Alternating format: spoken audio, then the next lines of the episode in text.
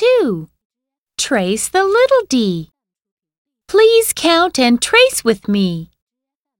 One, two. D. A little d.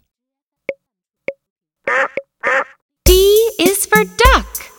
D, D, D. D is for duck. D,